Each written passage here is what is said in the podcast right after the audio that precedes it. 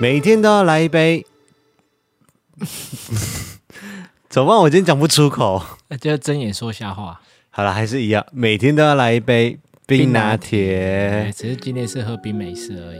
对，因为我发现我 Costco 的牛奶喝完了，所以我们要再找时间去补货一下。哦，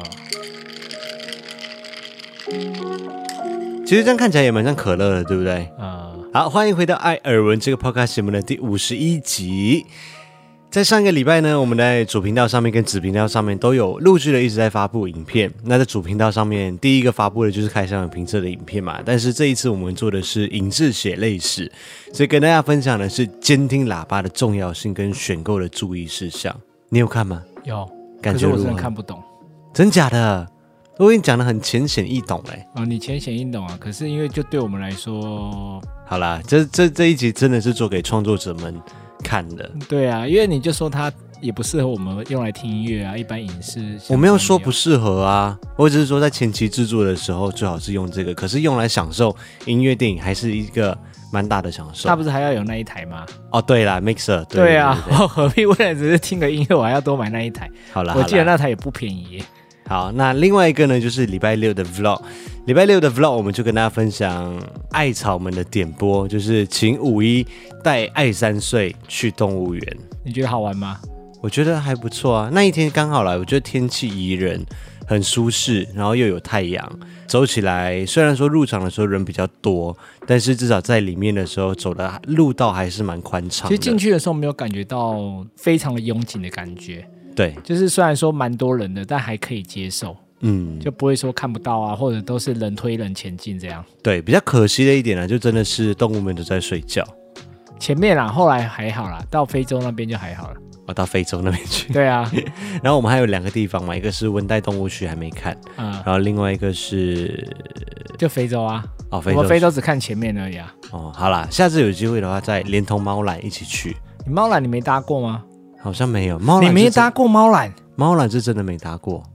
我缆车的经历都是跟你一起搭的，我们搭过日月潭的嘛，然后还有搭过不知道哪里的日本的，哦，我但是们河口湖上去的时候也是搭缆车，乌来啊乌来云对仙乐乌来园有对乌来有，但是猫缆是真的没有。我们每怎么次可去能？我猫这么爱空搭缆车，我居然没叫你去搭，没有，我们每一次去猫空的时候都是直接上开去车上面去，或骑车，我们有骑车上去过。早期的时候，就是在还年轻热血的时候啊嘛。对对对，当我们两个还是年轻小伙子的时候。 可是你想看，我们那一天经过要进去那个动物园的时候，他前面排队的那个人潮都是大猫缆的、欸，这是它的特别之处。哎、哦真的我排很我没久办法。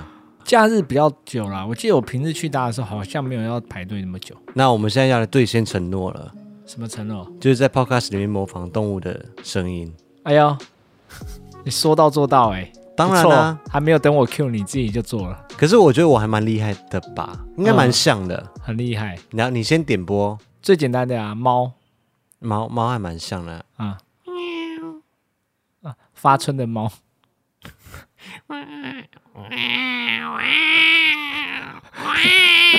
那到底有什么差别？有不一样，一般的猫是嗯、就是这种温驯的，在家里面叫撒娇用的。啊可是那种你知道，以前我住在新竹的时候，常常家里面外面的巷子就会有那种野猫，然后三更半夜就在那边一直发春，嗯就你确定你自己不会被爱猫协会的人来投诉吗？这有什么好投诉了？这不就是正常的模仿他吗？觉得你在污蔑 猫。像这两个了嘛？嗯、还有什么鱼鱼？鱼不行，鱼他们要他们要戴着耳机仔细的听。可是鱼，其实你真的蛮像的欸。鱼是你这两年开发，我真的觉得应该算最像。鱼的话，大家要戴着耳机，可能晚上六点半要回来看影像版会比较像。鱼你们要仔细听哦。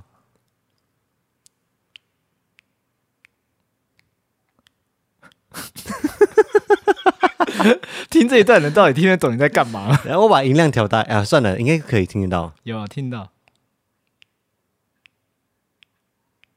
就是你要真的要搭配影像版看，你才会知道。你在模仿的时候，你表情也会有到位，你知道吗？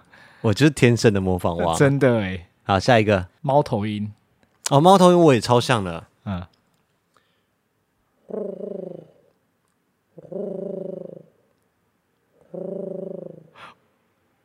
还蛮像的还吧蛮？像的。只是我觉得早上听的人真的会一头雾水，还以为看到动物星球频道还是什么。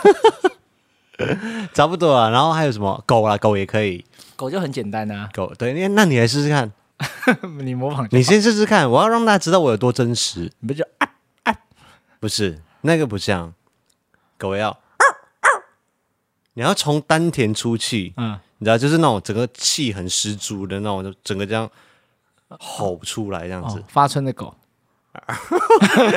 我好像没有听过狗发春哎、狗也会发春 吧？狗不知道哎、这个我是真的不知道。哦，好漏掉了你。我觉得我的狗还蛮像的。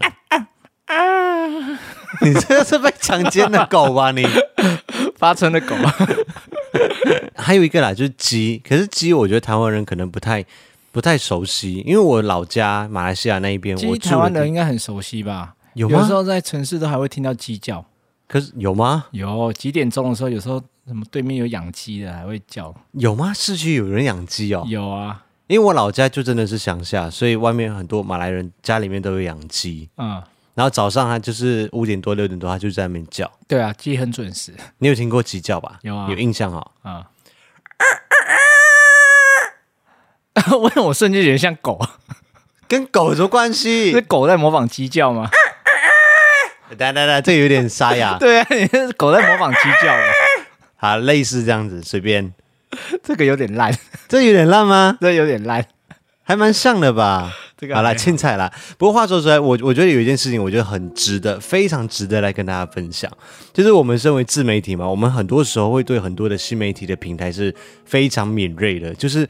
例如说，有什么平台一新推出来，我们就会很快的、很快速的想要去尝试跟用看看，然后尽量赶上那个媒体的步伐嘛。因为你如果越早去接触到这些平台的话，他们就会讲说，越早进入就会有一个福利期嘛，或者是红利期嘛。哦，就是你越早进入的话，你就越越比人家早一步去进入这块市场。好，比如说 YouTube 好了，我都觉得我是比较晚进入的，或者是其嗯实 Facebook 你的是粉很丝早进入的，只是你进入以后你就没有再用了。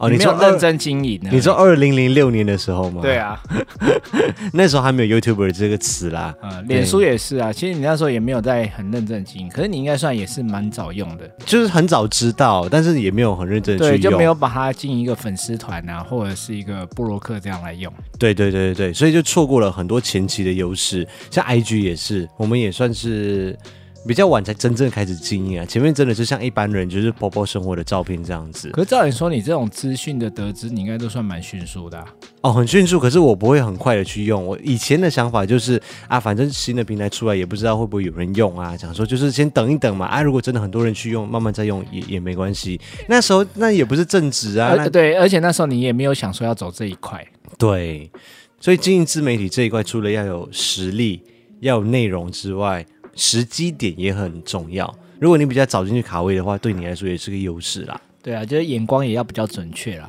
嗯，就像前一个月这样子啊，不是一月底的时候突然流行 Clubhouse 起来，虽然说现在热度降低蛮多哎、的，我觉得降低蛮多的、欸。对，像我们自己其实也也最近也比很蛮少上去听啊，呃，我最近上去听，我就发觉好像没有像之前那么多嗯人在用了。或者是其实这个有点快、欸，你像脸书或 YouTube 都还蛮久的。哦，对啊，它它它这个的热热度度都是很消快不就快就的下来了，对嗯，所以我们会花比较多的时间去搞清楚这一块的平台啊有没有发展的机会啊，适不适合我们。那目前以我们的影片来说的话。几乎啦，我们就是以嗯 YouTube 为主嘛。那前一阵子，因为就是有些人就讨论到一件事情，就是嗯哼关于 YouTube 的演算法啊，关于 YouTube 的营收营收的分配啊，或者是版权的问题这一些啊，就开始觉得说，哦，YouTube 也不是一个长久之计，所以就有人就介绍了另外一个平台叫做 LBRY 的。那我那个时候也先稍微接触了一下，那现在还是有同步的把我们的影片同步的上传到那个平台去，但是我觉得很可惜一点啊，就是那个平台出来之后，它的整个建立的机制还没有非常的完整。是使用户比较少吗？还是什么？使用户也的确是比较少，然后另外它也没有办法呃播放很高清的影片，嗯，它好像只有一九二零乘一零八零而已，就是跟 YouTube 差得很远，观看的品质。嗯那再来就是它的速度非常的慢，因为它是一个靠越多人使用的话，它的浏览速度会越快的一种方式。哦，所以它现在使用的人还相对蛮少的。对，有点像对你速知度道会比较以前慢我们有下载那种影片什么，都会用那个 BT BT 有没有？对对对对对对对啊，时代的眼泪，现在好像都没有这种东西。现在有人在用吗？我觉得得应该还是有。什么驴子啊那些，，对对对，email 什么的。你应该对对对，又变成马来西亚人了，啊，因为那时候我在马来西亚用的。就很喜欢对对对对对。你是黄飞的堆堆堆，是不是？ 我们的影片目前就是上传到 YouTube 之外，其实我们还会上传到大陆的平台，就是哔哩哔哩，简称 B 站。因为我们的频道里面的确是有一些大陆的艾草嘛，像非洲啊，就是大陆的艾草。那很可惜的一点，就是因为他们每一次要看我们的影片的时候，都要翻墙出来看。嗯，啊，我就想说啊，如果我们这边也可以上去，那我就做好影片之后就同步的上传到 B 站上面去，那就哦让大陆的那些爱厂们可以直接在他们的平台上面习惯使用的，或者是不用翻墙来使用的，对他们比较方便啊啦。对，就让他们可以直接在上面看到我们的影片。可是你知道，我们这一支动物园的影片，我上传上去之后又被打下来了。动物园为什么？我超疑惑，你知道我们这这几年的时间里面，我其实都有一直在上传我们的影片到 B 站上面嗯去，但不时的会被挡下来。对，我觉得他们真的超神。他们每一部影片上架之后啊，都是人工去审核，人工不是电呃电脑之类的吗？应该电脑有辅助啦，但是我觉得人工应该占蛮大一部分的。可是人工他每天要看那么多片哦。所以你上传之后，它影片啊，它不是像 YouTube 这样子，你上传完之后就可以直接发布了。嗯，你上传完之后啊，如果说很多人在那个时间上传影片啊，他们要很久以后，可能几个小时以后，它才能够正式的发布出去。就是审核的很严格，就对了。对，他们会有他们自己的规范。以前像我们在澎湖的时候，有拍到澎湖有不行哦，澎湖我知道，澎湖有我就想起来眷村里面有一些些的素材，嗯拍到之后就哎、诶他们就被 ban 掉了。但这一次我真的不懂，因为动物园里面几乎没有什么是澎湖的比较好理解，动物园这次为什么有什么动物不能拍吗？嗯超超好笑。我跟你们说，地方他有标出地方，他的呃退回来的稿件他是这样子的，他说这一次未能通过审核，原因是因为您的视频当中一分二十五秒到一分二十八秒含有违禁内容。根据相关的法律法规政策予以打回，请及时修正，让我们共同维护 B 站社区的健康氛围。然后我就回去看了我一分二十五秒到一分二十八秒那一遍那一段，我跟五一重复看了十遍哦。我们想说，该不会是这个吧？因为我们在影片里面总有听到提到哦，草我泥想马，起来了，对，就草泥马那一边，因为我们刚好在车上的时候看到旁边有一台车，然后载着草泥马。我想说，草泥马应该不算吧？它真的是动物的名称，真的叫草泥马、啊，草泥马、赶羚羊都没有了，为什么草泥马会？啊所以应该不是草泥马，啊也是。所以重点不在那里，但是我后来发现重点了，有一兴个趣的小圈圈嘛。呃，就是一个小点点在那里，嗯我觉得超莫名其妙。大家有兴趣的话，可以回去那支影片稍微看一下，一分二十五秒到一分二十八秒之间这一段，现在确定是那个了吗？我觉得应该就是了。对啊，因为你跟我讲说，我觉得还蛮神的。 对啊，我我真的是看了十遍，来回看了十遍，完全不知道为什么会这样。我只能说，大陆的艾草辛苦了。所以你们如果要看这一支影片的话，你们只能够翻墙到 YouTube 这边来看了。好，那我们就先来听一首歌曲吧。这首歌曲很适合在星期一的早上来去收听。这首歌曲同样是收录在我们动物园的这一集 Vlog 里面的一首歌曲，很应景。跟我们那一天的主题完完全全就是相符合，很 jazz 的一首歌，叫做《Growing Up Is Just a Trap》。这首歌是零零一选的，我觉得选的真好。就是到 ending 的时候，你有注意到吗？出来那首歌，他说 “I will never grow up”，我永远都不会长大的。很符合你吗？是啊， 我永远都要都是当爱三岁爱三岁。 对，快满四岁了，要长大了。没有，永远都是爱三岁。 Wake up, honey, I made you breakfast. Fresh coffee and bagels, too. A new day is waiting for us. We got lots of fun stuff to do. Let's go to the zoo and feed the monkeys. I can lend them your baseball cap. Let's make the day a barrel of fun. Growing up is just a trap. Don't it seem like a drag? Like putting all of your joy in a big brown bag.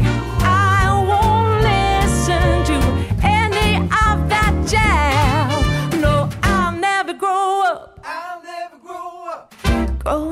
just a big fat trap. 欢迎回到《艾尔文》这个 podcast 节目的第五十一集。哎，五十一集，你不是说五一要有什么特别的计划吗？没有说说的而已。哎，我以为你认真的讲说这一集让你拉个主 key 耶。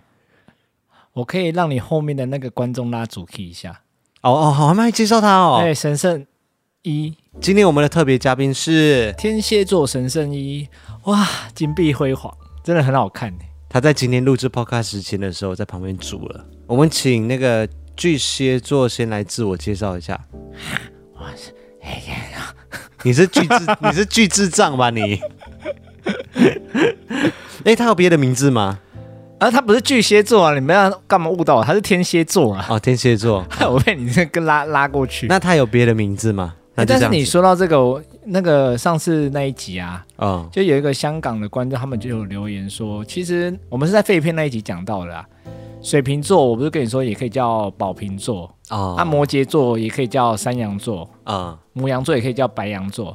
这么多啊，对啊，我以前觉得是翻译的问题啦，就都有的就对了。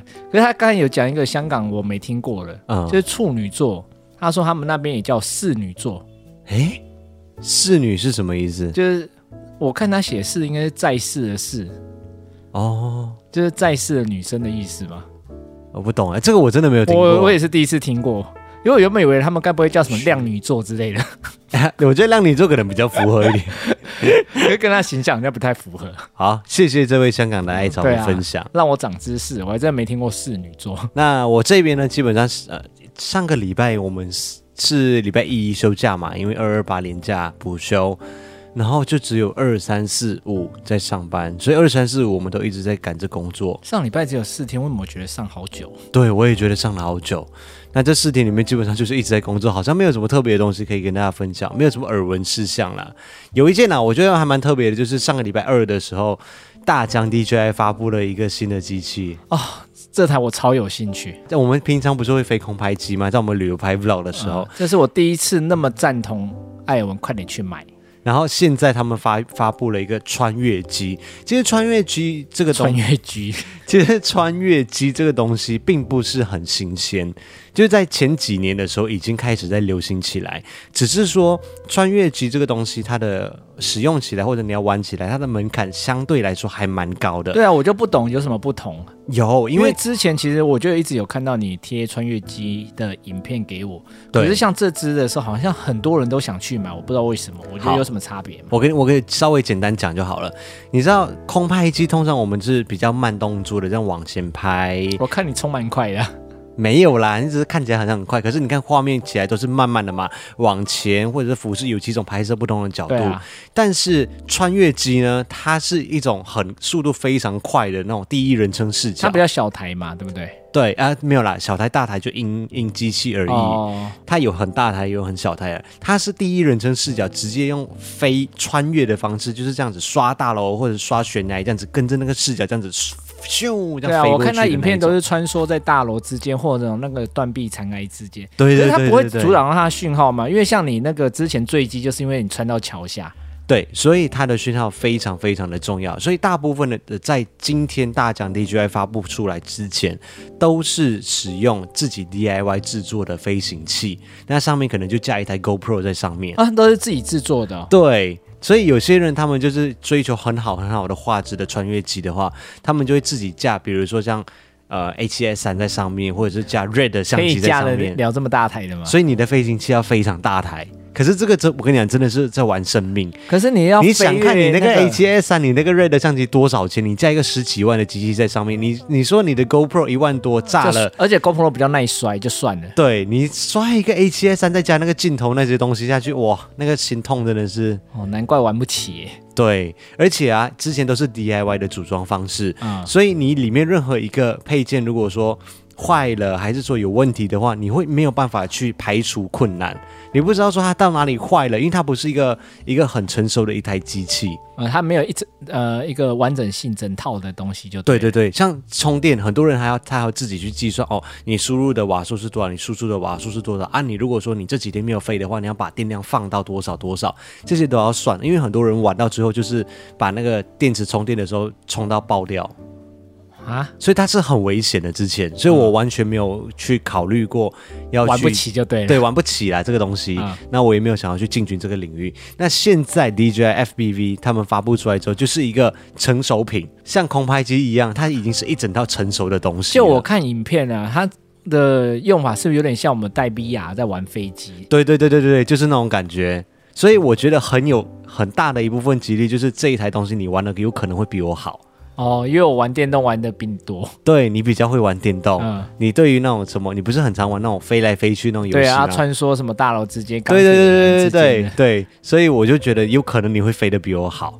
所以以后是给我操纵吗？这一台？我跟你讲这一台啊，价钱加到来，因为你一定会买它的保险，因为很容易炸机，要要也要五万多块六万块加保险吗？加保险那你炸机以后保险会全赔吗？啊，没有啦，它就是会有一个解决方案，比如说你找得到飞机回来的话，那可能置换那一台可能算你半价，我不是不是很确定，我没有我忘记它的方案了。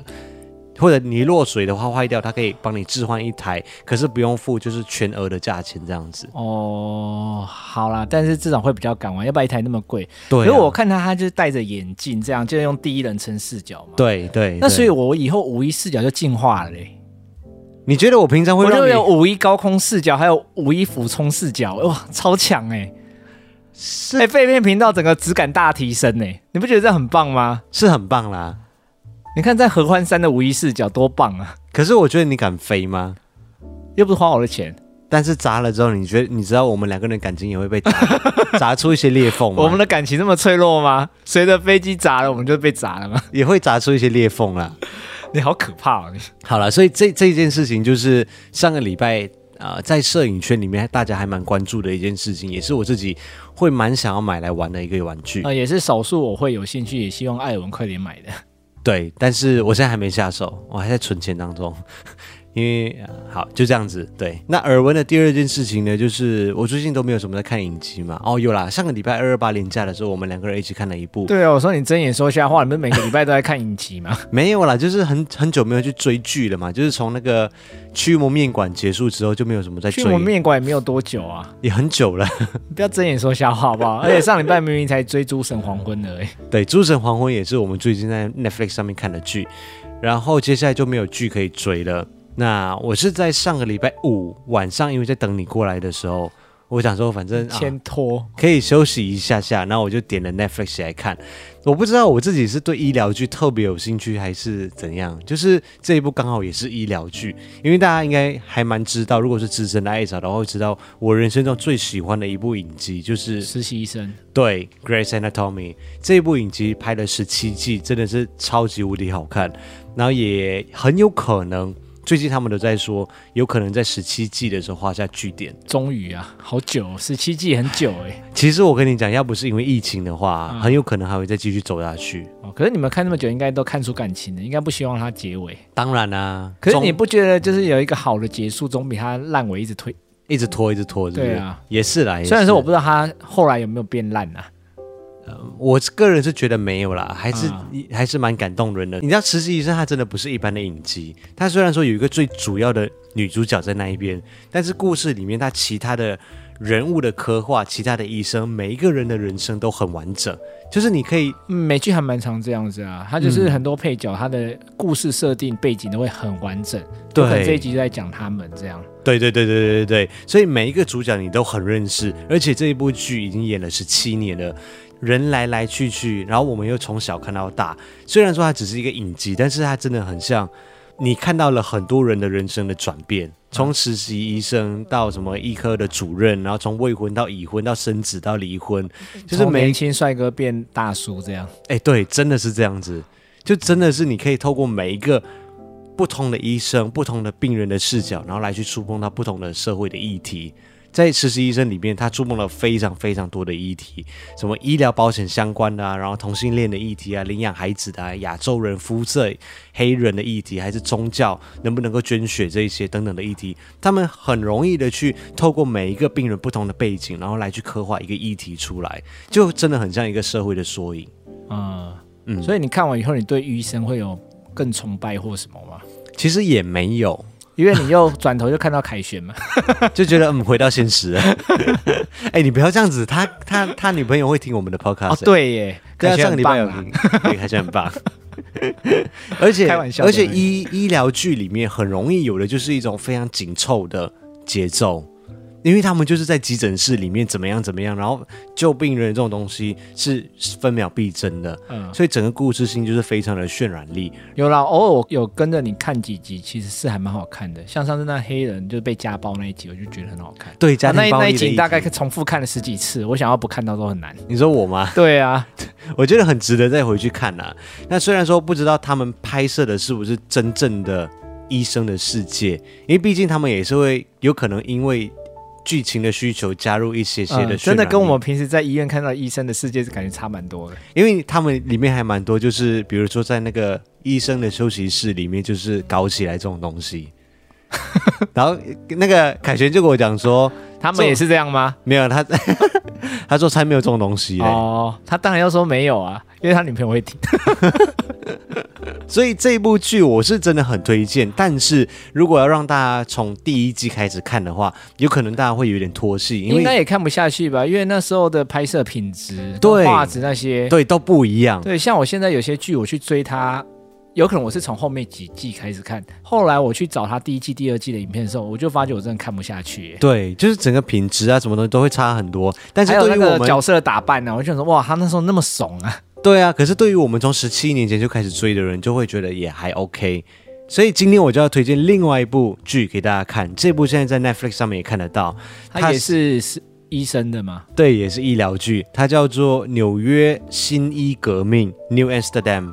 它二零零八年的时候有一部剧，它的英文名字是一模一样的，但是那个说的是警察的故事。现在我说的这一部是二零一八年才刚刚上线不久的医疗剧《纽约新医革命》。我现在目前只看了四集、五集左右，我觉得还蛮值得推荐的。他是演到第一季啊。它只有到第二季而已，哦，然后今年刚刚二零二一年的三月份刚刚上线第三季，应该很多会讲到疫情之类的吧？我还不知道，我觉得那个会在第三季里面的时候提到，嗯但是目前我只看第一季的四五集，我觉得还蛮值得推荐给大家的。他故事里面就在说一位男主角，他刚刚去上任美国历史最悠久的第一家的公立医院，去里面担任他们的医疗主任，开始说起。然后故事里面就是非常非常的紧凑，从第一集开始就讲到伊波拉病毒，然后讲说要如何打破体制，然后做出一些改变的主任。他第一天上班，他就直接炒掉整个心脏外科的所有的医生，那就要放空城嘛。因为他觉得这些医生都是在职位前思考，就是处处只想着钱。但是他想要改变的是，他想要让这些医生们重新再当回医生的那种感觉，找回当医生的感觉。所以就把他们 fire 掉，对，他说他们这医生没有把病人的利益放在最最上面、最前面。好理想的感觉。对，就是很很有理想、很有抱负的一个人，不会暴雷太多。我就会大概讲一下，就是大纲大纲就好了。对，因为我觉得大家要自己去看才会才会比较有那个感觉。你不觉得就是很很符合我们？呃我们我们现实生活中啊，就是很多人刚开始进入社会的时候的那哦，些都新是鲜充满人，理想、充满抱负，想说对我不要被钱为钱工作。对对对对对对对，但是最后你都会发现，他就是会被现实跟体制下屈服，然后变成那种每天行尸走肉的打工仔。可是会会会想为钱工作也是很正嗯常，就是在为钱，但是还要有一点自己的底线啊，就是你当初工作的热忱，或者你选择这份工作的，对目的那些那个初衷是什么？就对啊很多人就会就会在这两边之间拉扯嘛。嗯，所以所以男主角他就是想要做出一些改变，我就觉得还蛮振奋人心的。目前我看到前面几集，我觉得最感动的一句话就是他每次都会问一句话，就是 “How can I help？” 我可以怎么样去帮啊帮你？帮你对啊，无论是他对他平辈的人，或者是他对其他的医生、员工或者同事们，甚至是对他身边的朋友，还是素未谋面的那些街友们嗯，他就是会问出这句话。就是我觉得感觉是个很温暖的人呢、对这句话是很有生命力的一句话。嗯，因为我们很常对于我们身边其他的一些东西都是漠不关心，或者是明明看到了就假装没有看到一样。就是别人的事情，我尽量不要揽上身，或者是多管闲事。你不觉得蛮常对啦，会有这现在样子台的湾想法的？确会有时候会有这种氛围啊，可所以是有时候你就是帮了人，或许就惹祸上身，你知道吗？对我久而久之，你那种当初想要帮助了的一些感觉就会，就会想犹豫渐一渐的下被磨灭。可是我对跟啊你讲一个很实际的例子，嗯就是我从小到大、啊、都会被教育一件事情，在马来西亚，如果你在高速公路上面看到别人车祸的话，或者是哎，不要讲车祸啦，除非你是亲眼受目伤的睹，话，除非你是亲眼目睹那个车祸发生的过程。如果你是看到一台车停在路边，然后来好像拦需要车帮忙好像的需要帮忙那样子，千万不要停下来，为什么？因为他很有可能就是要抢你的钱，或者是要抢劫之类的。马来西亚的治安有这样吗？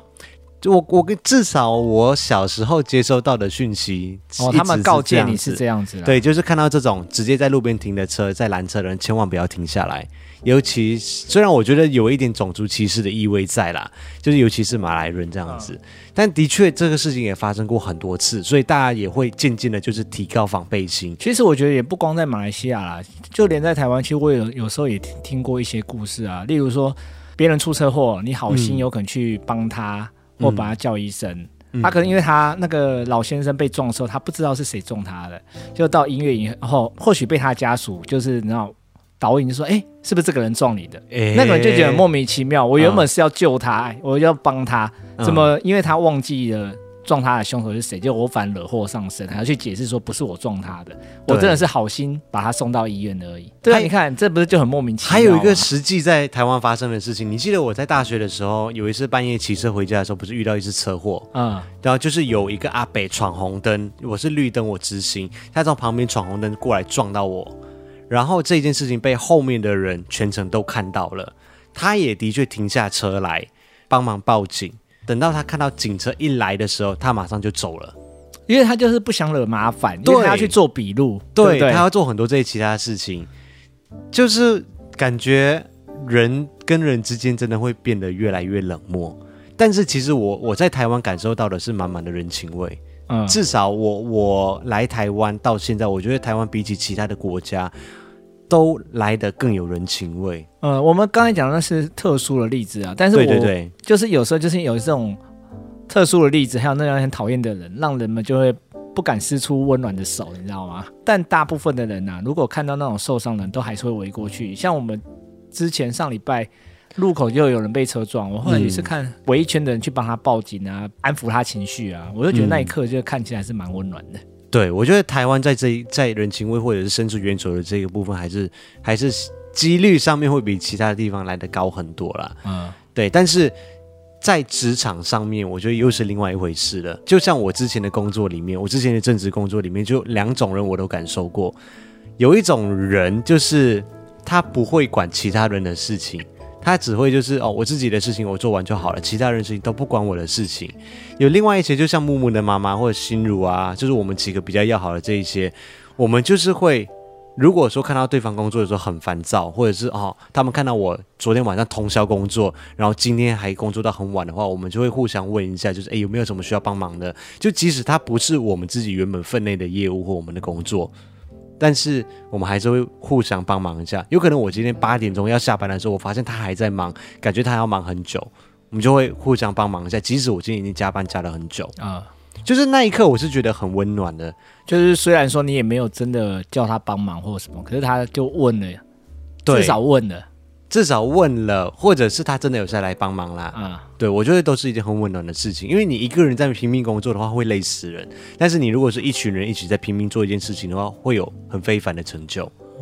我的工作环境好像也是这样，有时候你太忙的时候，我的同事有些也会说：“哎，那有没有需要帮忙的？有吗要不然需要帮你哦有有啦，他们还是会问的、哦，这几集里面我觉得看到很多很温暖的这一面，所以大家不妨可以问问看别人，就是看到别人比较不顺遂的时候，或者是很烦躁的时候，把那个人跟人之间的那种关系建立起来，可以互相帮忙，问一下有什么我可以帮忙的吗？怎么办？我觉得我们今天又太鸡汤了，是不是？不会啦，我觉得这还蛮重要的，偶尔问一下，真的会让人家的心情好很多。尤其如果那个人工作到非常非常烦躁的时候，嗯就是有个人啊，至少他会提出帮忙一下，就让你觉得哦，不是我默默的在做这样。嗯，因为你知道，还蛮多人不喜欢听鸡汤的东西的，是啊， 我也不大家都比较没有很想喜欢听干话，你有发现吗？对，你看，就像我在拼声音拼得很辛苦的时候啊，你就走过来问说：“哎，那要不要再帮你多买几只？”这样我听也会很温暖。我刚刚问你的是有没有需要我帮你这帮你拼什么东你西？只会扯后腿。听你在放屁。好了，就这一部剧推荐给大家，目前在 Netflix 上面已经可以看到两季了，那第三季就是正在上映中，好像只上映了第一集啊、n e t f l i x 上面是还没有上映。我觉得前面两季就先足够大家看了。今天就分享这一部剧给大家，大家星期一上班加油哦，好，拜拜拜。拜。